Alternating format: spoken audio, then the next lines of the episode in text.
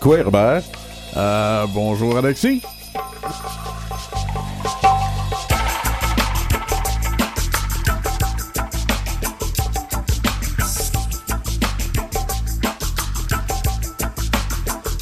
Aujourd'hui à l'émission, on parle service policier avec le chef de police ainsi qu'un sociologue engagé avec eux pour les conseiller. Il n'y a que des chefs aujourd'hui à l'émission. Ouais. Il y a Justin Picard aussi qui va être avec nous. Et on reçoit aussi Monsieur Edmond Mestanapeo de Namen Chipu pour parler tourisme. Oh!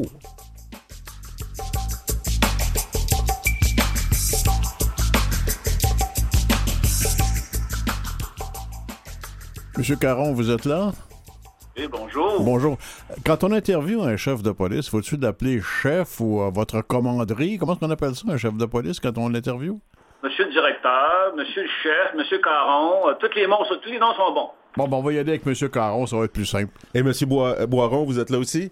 Oui, je suis là. Alors, M. vous? Boiron, vous êtes sociologue. Euh, évidemment, M. Caron est le chef de police de la communauté de Montréal. Euh, pourquoi vous avez fait cette euh, initiative importante de former des gens pour pouvoir vraiment relationner sur le territoire de Montréal avec les Autochtones et leurs problèmes ici? Ben, écoutez, je pense que une meilleure connaissance des communautés avec qui on rencontre, c'est la base. Alors, c'est mieux connaître, évidemment, les origines et tout le, le- la- les communautés pour être capable de mieux intervenir. Alors, l'important pour nous, d'ailleurs, à cet égard-là, euh, plus de la moitié de nos policiers, plus de 2000 policiers ont déjà suivi la session de formation d'information en rapport avec les réalités autochtones.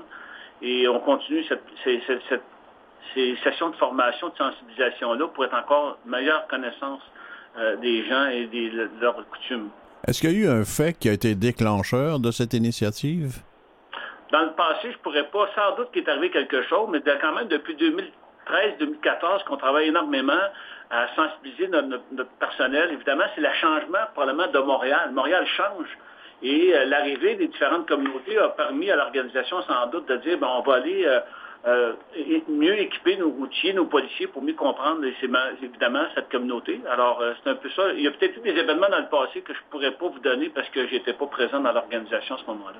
Est-ce que, M. Boiron, il y a davantage d'Autochtones qu'avant? Est-ce que ça s'augmente, ce chiffre-là, à Montréal?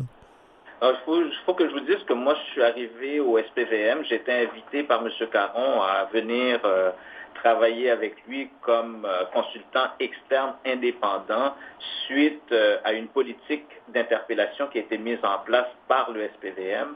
Et cette politique-là est, est arrivée parce que, entre autres, on avait remarqué que les femmes autochtones étaient 11 fois plus souvent interpellées que la, que, la majorité euh, des citoyens euh, de Montréal. On pouvait parler de profilage racial. On pouvait parler de profilage racial, donc euh, c'était dans ce contexte-là de, profilage. Donc les chercheurs avaient ces données-là qu'ils ont très bien ana- analysées et mon intervention est là pour voir comment est-ce qu'on peut justement travailler pour euh, que les, interpellations qui sont faites soient faites sur les, sur, les bonnes raisons, sur les bons principes. Et c'est en ce en quoi j'accompagne le SPVM présentement. Monsieur Boiron, euh, est-ce que c'est pas risqué des fois de, prêter son image, prêter son expertise à des organisations comme ça pour qu'il y ait des changements qui puissent finalement être cosmétiques et non pas en profondeur? Pensez-vous que le travail que vous faites, c'est quelque chose qui va avoir des impacts à long terme? C'est le même risque. Prêter son image, ne pas prêter son image, c'est le même risque. Le même risque que je prends de m'asseoir à côté de M. Caron, c'est le même risque que je prends de rester chez moi puis de regarder des choses se faire tout croche puis dire que j'aurais pu euh, participer au changement. Donc moi, je préfère plutôt prendre le risque de, de, de, me lancer avec euh, M. Caron. Maintenant, si euh, s'il tente de m'utiliser, je pourrais toujours trouver une façon de contrecarrer tout ça.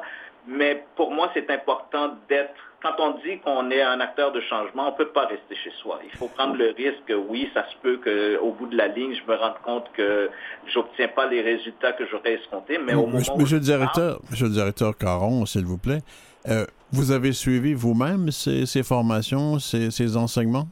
Euh, plusieurs années avec M. Serge Bouchard. Ah, mon Dieu, oui.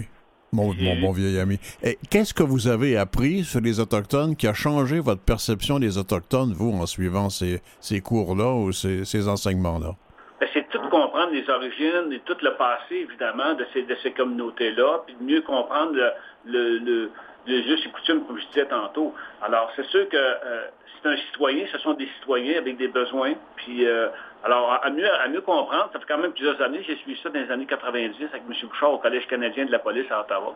Puis, euh, à chaque fois, j'ai travaillé, évidemment, dans les différents milieux où on retrouvait des communautés. On s'assurait que nos policiers puissent avoir cette sensibilisation-là en rapport avec les communautés.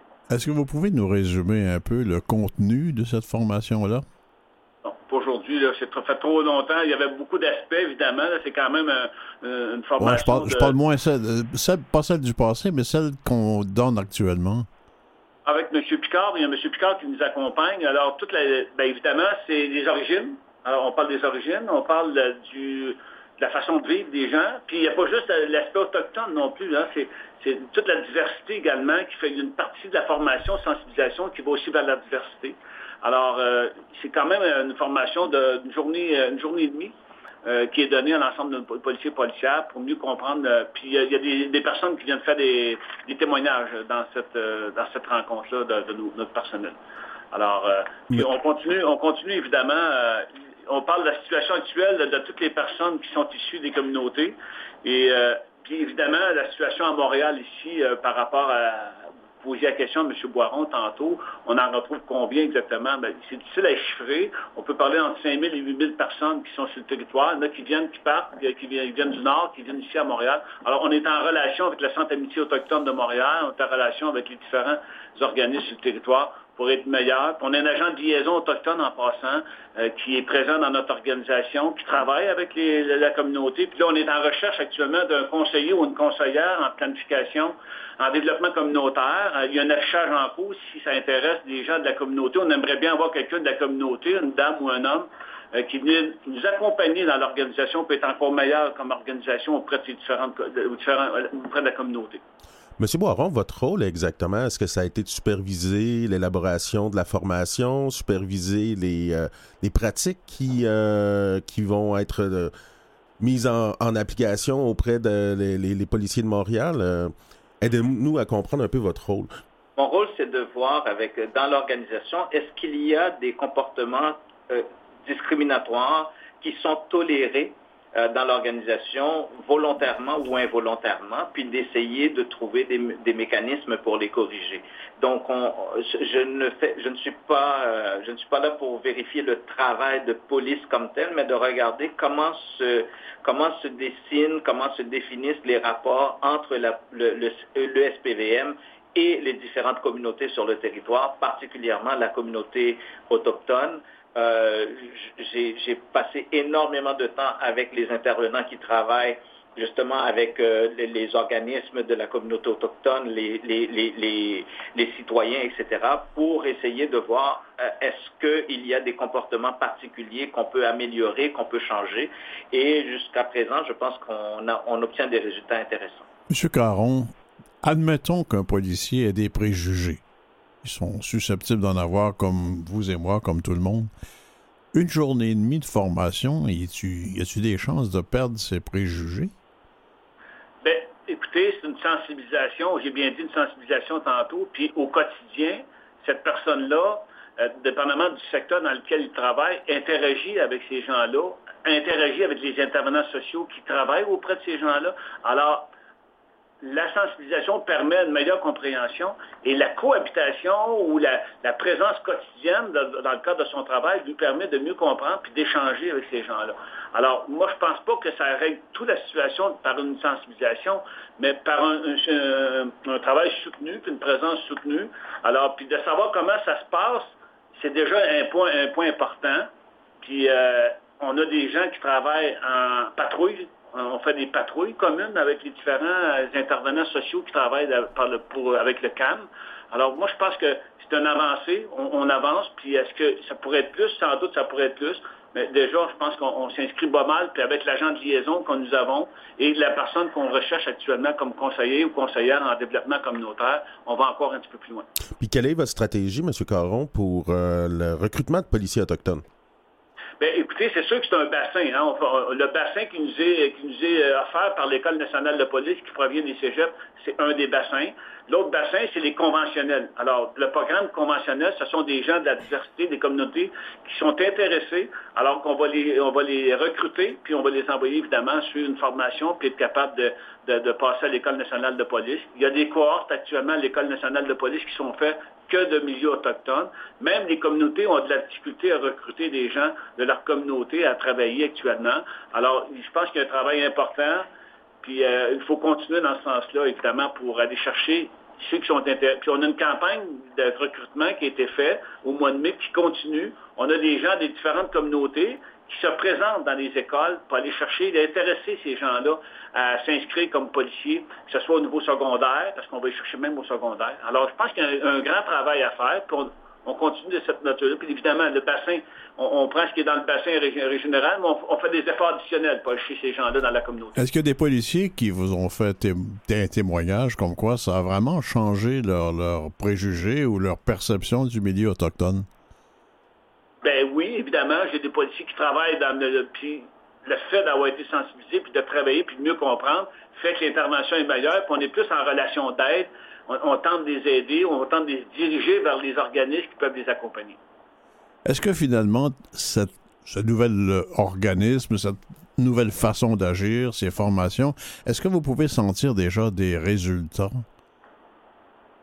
les communautés seraient probablement mieux placées que moi qui répondent. Moi, ce que je constate, c'est que la cohabitation est plus facile. Il y a encore du travail à faire, mais j'ai j'ai patrouillé euh, en, décembre avec des gens dans un des secteurs ici. Puis j'avais un policier qui était avec moi, qui a travaillé évidemment dans le Grand Nord. Il a rencontré des gens. Il y avait déjà un contact de fait avec des gens qui étaient ici à Montréal sur la rue il a échangé avec une personne pendant jusqu'à présent. Alors, il y a une meilleure connexion qui se fait. Les gens apprennent à se connaître puis à, échanger, puis on est capable de les référer aux bons endroits pour les accompagner puis les aider lorsqu'ils ont des besoins. C'est un résultat qui reste à voir dans l'avenir de toute façon. Hein. Il n'y a rien d'assuré. Pour le moment, les structures sont là. Est-ce que les structures vont donner des résultats? Espérons-le. Tout à fait. Monsieur Boiron, Monsieur Caron, on vous remercie beaucoup pour votre entrevue aujourd'hui avec nous. On vous souhaite vraiment du succès dans vos initiatives parce que c'est important que tous et chacun puissent avoir des services policiers sans avoir peur des policiers. Merci beaucoup. Au plaisir. Merci beaucoup. Bonne journée. Bonne journée. Bonne journée.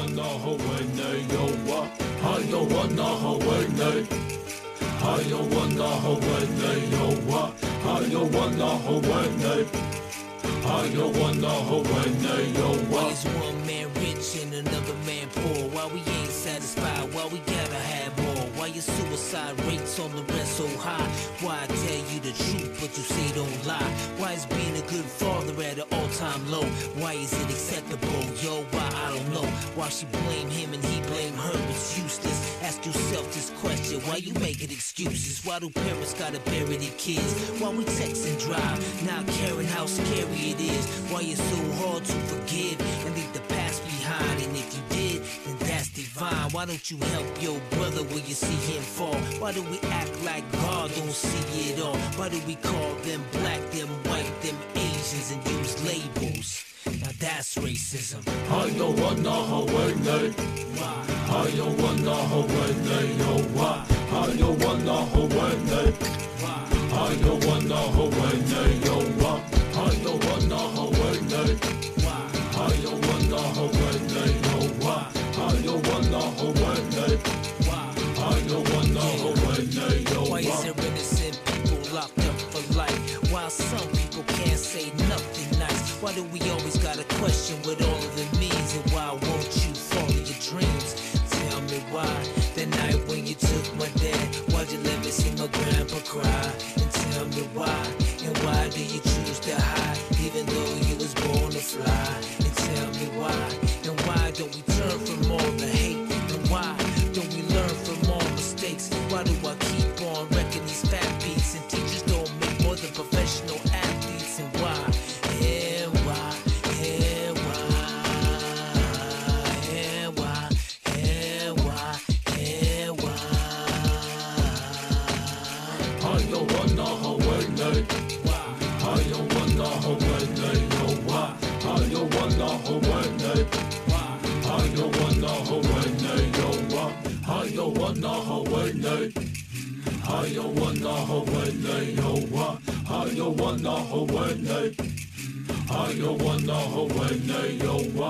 C'était Why de Superman. Ça, ça swing. Ah, ça swingait. Euh, Ça, ça swing. Hey, euh, du tourisme. Moi, le blanc, là, je peux aller faire du tourisme chez les Autochtones. Ben oui, on va en parler avec notre invité un peu plus tard, mais euh, c'est une des façons pour les communautés d'avoir des revenus intéressants. On- Et de faire des rapports, de des, faire hein, des communications aussi. De, de- de C'est le fun. pouvoir aussi transmettre la culture d'un d'un point de vue assez positif. Donc, euh, je sais que ICPIT sont très développés dans le domaine. Il y a plusieurs communautés qui, euh, qui s'engagent dans cette voie-là. À Odanak, on a un musée qui est le plus vieux musée autochtone, euh, qui est là depuis plus de 50 ans. Donc, euh, il y a beaucoup de choses à aller voir dans les communautés, puis euh, on est accueillant en général. Le nom de- du village que tu viens de dire, là, moi, ce que je pense que je connais ça sur un autre nom. Hein? Odanak? Non, celui que tu as dit Ah, avant. ICPIT, les Escoumins. voilà. C'est ça, oui. Il y, a, euh, il y a plusieurs communautés Inuits qui ont décidé de se réapproprier euh, leur propre nom. C'est comme euh, nous autres ici à Odanak, on nous appelait les, euh, les Indiens de Saint-François avant, puis on a décidé à une certaine époque de prendre notre propre nom qui veut dire chez nous, Odanak. Alexis, euh, des nouvelles importantes cette semaine euh, se sont déroulées. hein? Il y en a une qui t'a frappé en particulier, je sais. Ouais, euh, encore des découvertes de, tombes euh, non identifiées en Colombie-Britannique, puis on a juste exploré 3% du terrain. Euh, c'est le pensionnat où il y avait justement la jeune fille qui avait le t-shirt orange qu'on y a enlevé quand, quand elle est arrivée. En faisant l'enquête pour, pour la recherche des, des, corps, on a aussi fait une... int- interviewé encore les, survivants. Donc, on nous a raconté des histoires de viols, de bébés incinérés dans l'incinérateur des nouveau-nés qui étaient issus de viols de curés. Euh, des enfants attachés au sol, fouettés, battus parce qu'ils parlaient leur langue. Euh, donc, euh, comme le chef disait, on est vraiment dans les sombres recoins de l'âme humaine. On n'en parle souvent parce que c'est plus rassurant, probablement, au passé, mais il y a des séquelles dans le présent. Je ne veux pas te faire faire de confidence, mais je sais que tu as pu rencontrer des gens qui sont encore héritiers, héritières des problèmes que leurs parents, leurs grands-parents ont souffert. Oui, ben les conséquences intergénérationnelles des pensionnats, c'est quelque chose dont beaucoup, beaucoup, beaucoup de personnes ont à subir encore euh, ça. Je pense entre autres à des personnes qui, euh, ont été dans leur jeunesse euh, pris en charge par les services sociaux, qui euh, avant ça, leur père ou leur mère avait été au pensionnat, leur grand-mère avait été au pensionnat, puis là aujourd'hui, ils se retrouvent encore avec leurs enfants pognés avec la DPJ, qui au lieu de les aider, cherchent encore à retirer les enfants de, leurs mains. Donc, euh, ces conséquences-là, on en voit une, et ben ils sont multiples. Puis de, de, de, de faire, de voir ça comme quelque chose étant du passé, c'est justement une de ces idées-là derrière la réconciliation et la reconnaissance. Réconciliation, reconnaissance, euh, qu'on a été, oui, euh, dans un État colonial, mais c'est toujours le cas. Il a fallu dernièrement que le gouvernement perde euh, au tribunal des droits de la personne sa cause, après ça en cour fédérale, pour qu'il décide d'indemniser les enfants parce qu'ils n'avaient pas assez aidé. Donc, euh, qu'est-ce qu'il faut? Faut-tu encore tout le temps se battre, comme on le disait euh, la semaine dernière puis l'autre semaine d'avant avec notre invité André Binette? Est-ce que ça, on pourrait s'attendre à ce que les, gouvernements le fassent de bonne foi? ces, horreurs dont on parle de plus en plus et avec raison dans les médias, Alexis, dans les, hein, les pensionnats, est-ce que dans le milieu autochtone, on en parle ou c'est encore un peu la loi du silence? Ben, je pense qu'on en parle plus, mais il y a beaucoup de parents qui veulent pas partager ça avec leurs enfants, qui se disent que leurs enfants vont avoir un avenir meilleur, veulent pas partager peut-être les, les, les, coins les plus sombres de leurs souvenirs. Donc, euh, je pense que c'est là, c'est il y a un certain partage qui se fait, mais euh, il doit y avoir encore beaucoup, beaucoup de parents qui ont de la misère à raconter qu'est-ce qu'ils ont vécu. Pas toujours facile euh, à le vivre pour soi-même, alors à le partager. non, puis à, à, rouvrir les blessures, c'est sûr, c'est pas facile. Est-ce qu'il y a du nouveau dans les démarches euh, vis-à-vis du gouvernement fédéral? Ils ont reconnu, là, après la, Cour suprême, euh, de donner plus de, compensation. Est-ce qu'il y a d'autres sujets en suspens dans ce domaine-là? Ben, tout le support aux, communautés qui veulent faire des recherches. Oui. Euh, est-ce que c'est adéquat? on, on, en entend un peu parler. On dit que ça va au rythme des communautés. C'est un peu ça qui se passe au Québec. Euh, mais tu sais, tout est, holistique quand même. Euh, on, nous a mis dans des pensionnats, comme l'a bien expliqué à notre micro euh, M. Otis et M. Binette, pour justement libérer le territoire. Mais le territoire aujourd'hui, là, on le voit, est-ce qu'on a vraiment envie de s'entendre puis d'avoir des négociations de bonne foi? On vient faire des. mettre en place des mesures, des formations, comme on l'a entendu un petit peu plus tôt avec Monsieur Caron, puis tout ça. Mais en profondeur, est-ce qu'on est prêt à, se sortir de la colonisation? C'est tout le temps ça que je me, demande. Est-ce qu'on a de la bonne foi? On va tout le temps juste agir à la suite de, de défaites devant les tribunaux. Tu as posé, Alexis, une bonne question tout à l'heure au chef de police de Montréal en disant est-ce que vous avez plus de policiers autochtones? Le monde des policiers autochtones, ta perception, c'est quoi? Parce que c'est très mitigé, les réactions qu'on a. Il y en a qui sont contre ça. On fait même des séries télévisées de ce temps-là avec des policiers autochtones, paraît que c'est à la mode. Est-ce que vraiment il y, a, une collaboration entre les policiers autochtones et les forces policières euh, civiles québécoises? Ben, ça dépend tout le temps, justement, de quel genre de, collaboration on entend. C'est sûr qu'il peut y en avoir de façon ponctuelle. Euh, moi, j'ai tout le temps le souvenir de ce mur bleu-là, entre autres quand, quand qu'est-ce qui est arrivé avec les femmes autochtones de Val d'Or, où un ancien policier de la SQ a brisé ce mur bleu-là, puis a décidé d'aller témoigner du fait que lui, depuis des années, il avait entendu parler de ces sévices-là. Jean Vicaire, le policier, qui est un, policier non autochtone, mais policier chef de, police du service de, police des Anistamés de Lac-Simon lui a décidé d'aller dénoncer puis briser ce mur bleu-là. Est-ce que.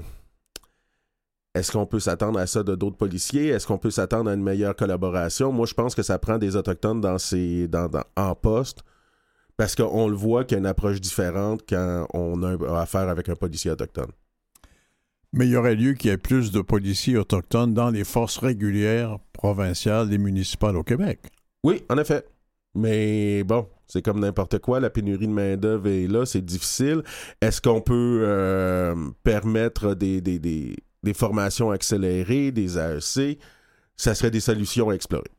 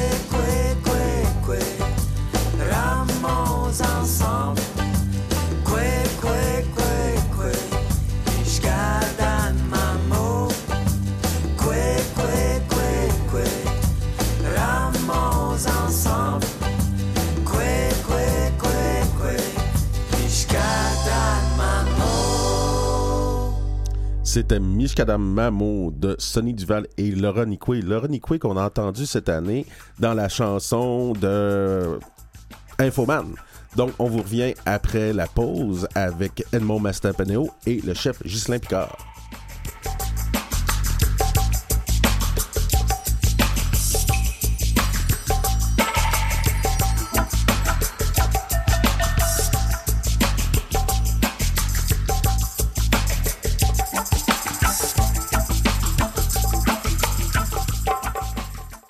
Vous écoutez Coué Bonjour avec Robert Blondin et Alexis Wawanalwat.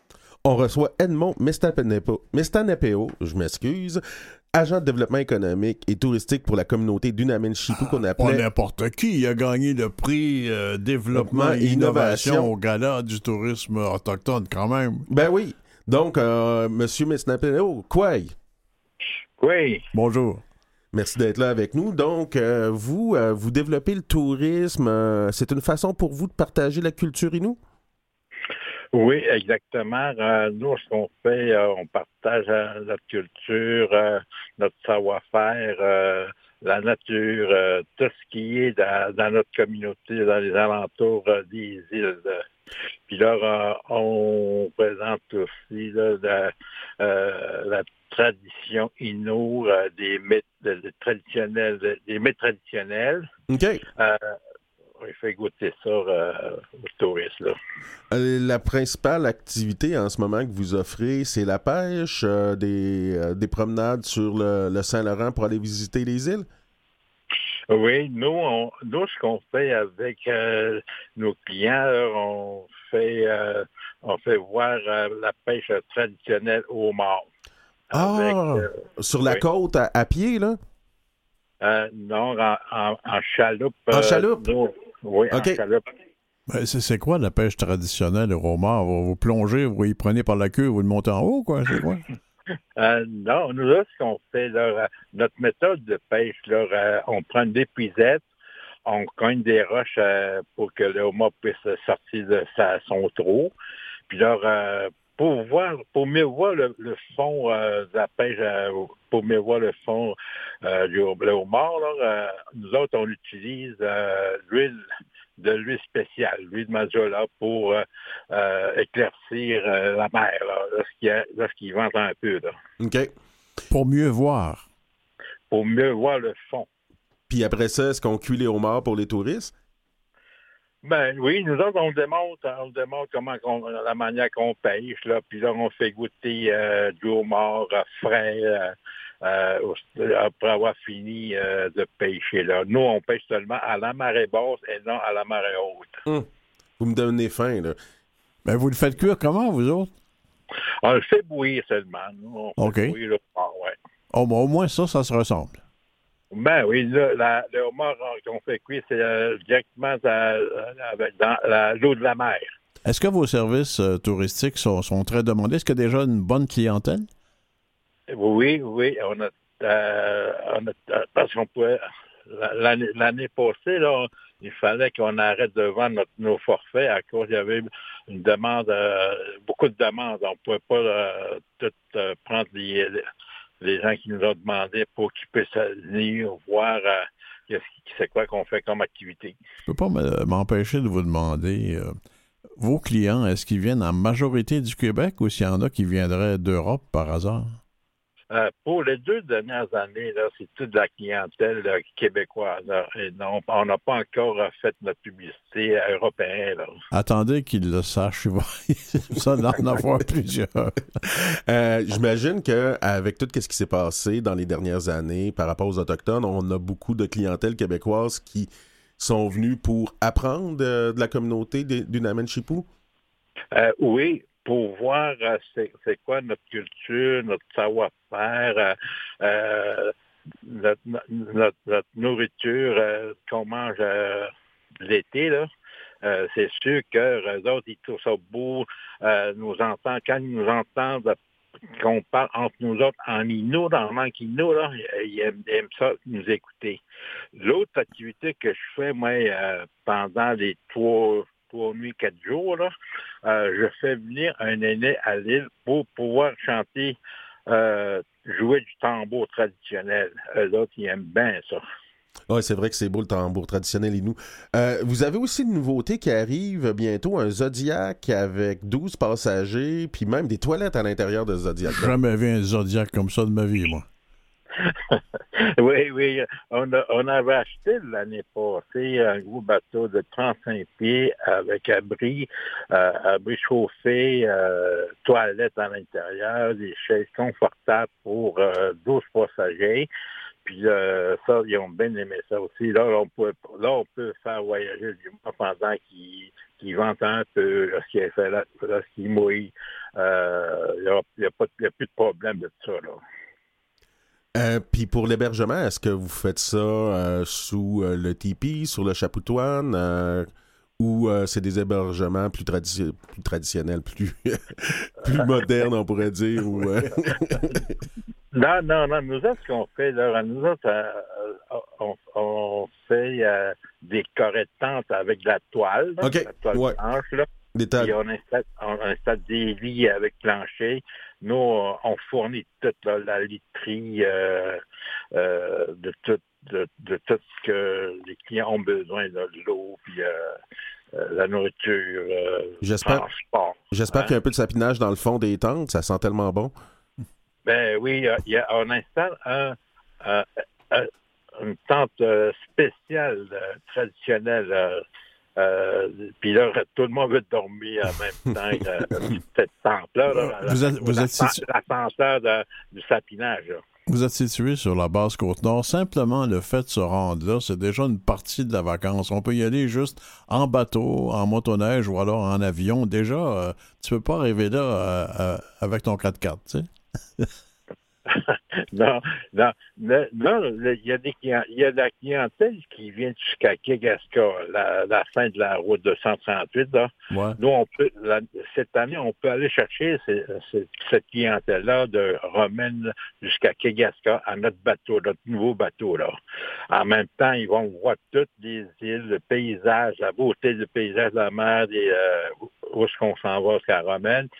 Puis là, euh, ils couchent une nuit dans la communauté. Le lendemain, ils partent euh, pour l'aventure en mer, euh, où est-ce qu'ils vont, euh, où qu'ils vont passer euh, trois nuits, quatre jours là-bas pour faire, pour montrer tout ce qu'on, tout ce qu'on, qu'on pré- on prépare comme activité là, traditionnelle.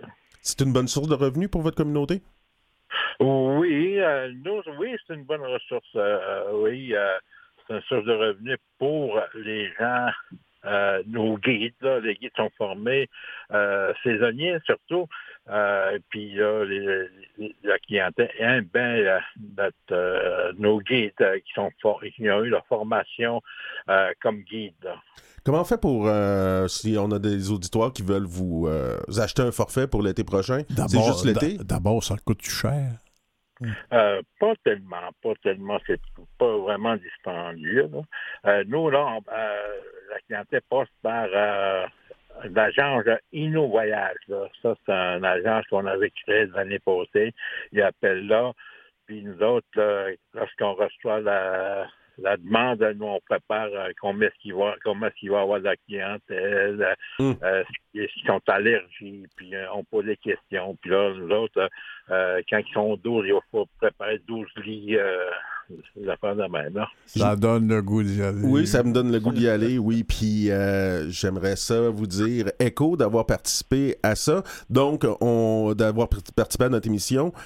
Euh, vous, on peut vous trouver euh, Inou Voyage en tapant Inou Voyage sur Google, j'imagine? Oui, oui, oui. Inno Voyage à Google. oui. Vous allez Super. voir tout, là, ouais, Écho, les, les prix, puis euh, ils vont tous vous donner de l'information. un grand merci d'avoir participé à notre émission. C'était super intéressant. Merci. OK.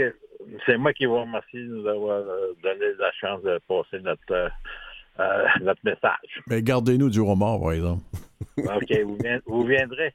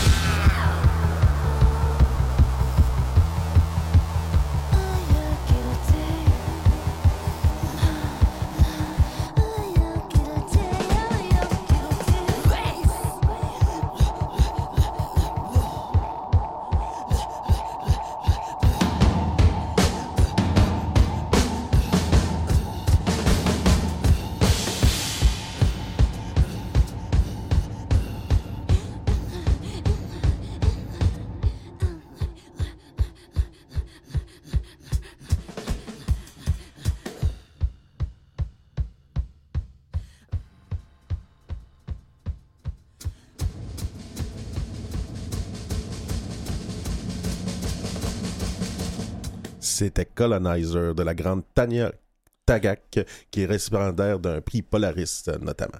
Les élections ont eu lieu à l'Assemblée des Premières Nations Québec-Labrador. Ghislain Picard a été réélu. Mhm. Il est avec nous. Bonjour. Quoi, et Ghislain? Quoi, quoi, Alexis et Robert, je crois. C'est ça. Hey, euh, félicitations, premièrement, pour euh, cette réélection. Euh, un autre mandat euh, pour toi. Ça fait quoi comme ça d'avoir encore une fois la confiance des chefs? Ben écoute, c'est, c'est, c'est, je suis, je suis extrêmement honoré là, de, qu'après 30 ans, là, euh, euh, le- l'appui et le support soient aussi, euh, aussi significatifs à 74 là, Je Mhm. considère que c'est très... euh, c'est, c'est, c'est, c'est beaucoup plus qu'acceptable. Là, et, euh, Bon, c'est un suis- plébiscite, ça, oui. J'en, j'en suis extrêmement honoré, oui. Euh, Est-ce que tu as des, des, des priorités pour ton prochain mandat? Ben, pour, pour moi, euh, au-delà de, de- du, du contexte politique, hein, euh, sur deux fronts, euh, fédéral, un gouvernement, un environnement politique plus, plus, plus incertain un peu, deuxième gouvernement minoritaire de, de Justin Trudeau. Mhm. Euh, donc, l'horizon est peut-être un peu moins un peu moins certain. Là. Euh, donc, il faut euh, être attentif à ça. Sur l'autre front, ben, il y a le Québec euh, avec une élection provinciale qui se pointe à l'horizon. Ça, c'est beaucoup plus sûr. C'est en octobre prochain. Moins sûr que les partis d'opposition fassent le poids. hein, à tout le moins dans, dans l'évaluation que je fais actuellement, même si on est à plusieurs mois de- du vote. Euh, donc, il faudra, euh, de toute évidence, se préparer à ça. Moi, je continue à, croire, comme je l'ai fait au cours des 20 dernières années, qu'il est important pour que les, euh, que les, que les Premières Nations se manifestent, Développent en, quelque sorte leur propre plateforme sur les enjeux qu'ils considèrent, qu'elles considèrent prioritaires. Euh, mais autour de tout ça, ben, il y a euh, des nouvelles réalités aussi euh, sur lesquelles on ne peut pas fermer les yeux.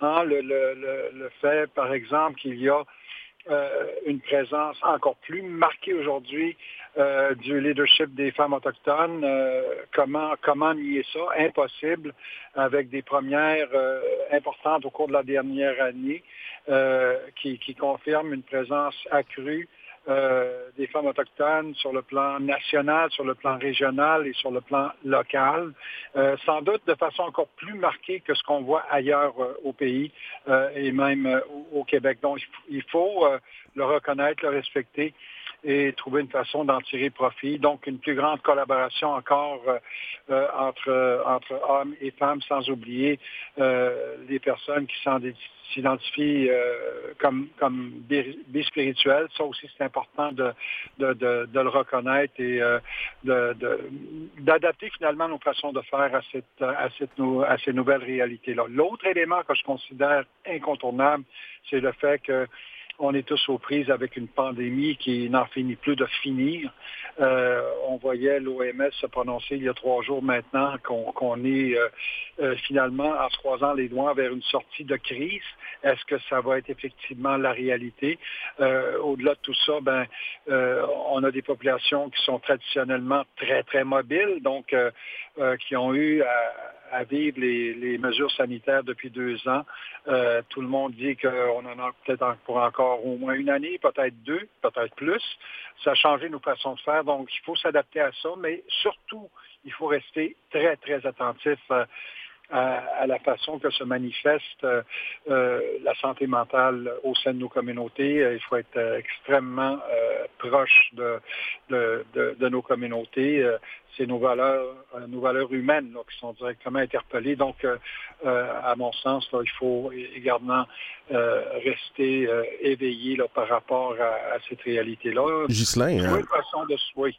Pour revenir à- à- au sujet de la pandémie, moi j'ai remarqué que les gouvernements nous en passent souvent des vite en disant qu'on n'a pas mis en place euh, un tel communauté, on n'a pas mis en place le suivi par rapport à- aux femmes assassinées disparues à cause de la, euh, de la pandémie, qu'on met pas en place des choses qu'on aurait dû mettre en place euh, avec, à cause de la pandémie. Est-ce que tu penses que c'est une la pandémie a le dos large? Non, ben ça, ça, a été, je pense que tout le monde reconnaîtra qu'on on a été mis au défi comme jamais auparavant avec la pandémie. Moi, moi je trouve qu'au contraire, les communautés se sont vite mobilisées, vite manifestées, ont pris les choses en main. À, à preuve, il y a encore des cellules de crise qui sont en opération sur une base régulière chez certaines nations. Donc, ceci dit, moi, je trouve que c'est des tentatives de diversion de la part du gouvernement. La même chose pour les autres dossiers, mais ce qui, ce qui vraiment euh, nous, euh, euh, je dirais, prend, prend, le dessus à travers tout ça, c'est l'attitude que le gouvernement du Québec continue de manifester à l'endroit de notre capacité de gouvernance, de notre capacité d'autodétermination. Ghislain, pas... toute nation confondue, l'Assemblée, ça, ça, représente combien d'Autochtones au Québec et Labrador? Ben, c'est 10 nations, c'est 43 communautés.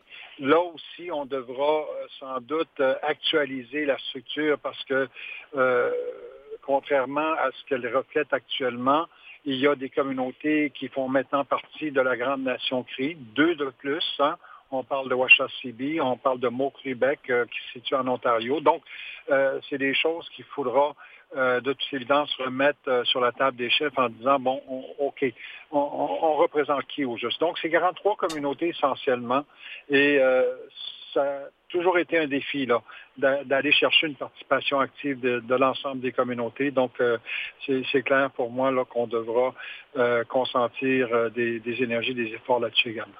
Vous nous parlez du droit à l'autodétermination. On voit, en analysant le projet de loi 15, notamment sur la protection de la jeunesse, qu'on veut tout le temps nous garder dans le giron constitutionnel québécois pour la protection de la jeunesse sans nous laisser les outils pour développer nos propres lois. Oui, ben effectivement, comme je le disais euh, un, peu plus tôt, là, c'est, de la poudre aux yeux. Là. Euh, je néglige pas l'importance des dossiers sur euh, la commission vient, les recommandations, euh, le, le, rapport national sur les femmes et jeunes filles autochtones assassinées et disparues. C'est des, c'est des dossiers qui sont extrêmement importants, mais je, je, je, considère que ça représente des fois peut-être une sortie un peu trop facile de la part du gouvernement du Québec par rapport à cette, cette, ce grand enjeu d'autodétermination, la déclaration de l'ONU. Hein. Mm-hmm. On se souviendra que l'Assemblée nationale a passé unanimement, une, a adopté unanimement une motion enjoignant le gouvernement euh, du Québec à s'asseoir avec les Premières Nations pour voir à la mise en œuvre de la déclaration dans le contexte euh, québécois. Ça fait, ça fait, euh, c'était, ça c'était en 2019, à l'automne 2019, en octobre. Euh, il s'est passé absolument rien sur ce front-là. Donc, pour moi, ultimement, ce, dont le gouvernement du Québec ne parle pas, c'est cette capacité de nos communautés de se gouverner. À preuve, on a eu euh, euh, la loi de protection sociale à Tikamek euh, euh, qui, a été, qui a été présentée comme projet de loi l'automne dernier, qui est entré maintenant en force depuis le 17 janvier dernier. Ouais. C'est tout récent. Et le gouvernement qui cherche encore à mettre des bâtons dans les roues de la communauté Topichuan dans l'exercice de, de, ce droit légitime là, de passer une loi et de, de, la mettre en œuvre. OK, pas juste en contestant devant les tribunaux la... la la validité de la loi fédérale, ils, ils mettent dans les, des bâtons dans les roues de la communauté de aussi. Ben, ben, ben, pour moi, là, le, le, gouvernement a insisté sur le fait qu'il qu conteste euh, la, constitutionnalité de C92. Mais pour moi, c'est encore une fois un jeu de diversion. C'est beaucoup plus ce que le gouvernement conteste. C'est vraiment cette capacité-là de nos communautés de se gouverner, de gouvernance. D'ailleurs, à preuve, euh, j'en parlais un peu, euh, un peu tout à l'heure, octobre euh, 2019, le rapport vient, mmh. les excuses de, de M. Legault au nom de, de, de, son gouvernement, au nom de l'Assemblée nationale. En même temps, cette journée-là, on, nous, on se présentait devant la, la, le tribunal fédéral, la Cour fédérale, pour essayer de contredire le gouvernement du Québec qui continue à insister sur euh, l'incapacité de nos gouvernements de, de, pouvoir, euh, de capacité de, gouvernance. D'un côté, il y a le gouvernement, il y a l'État. De l'autre côté, il y a les institutions civiles.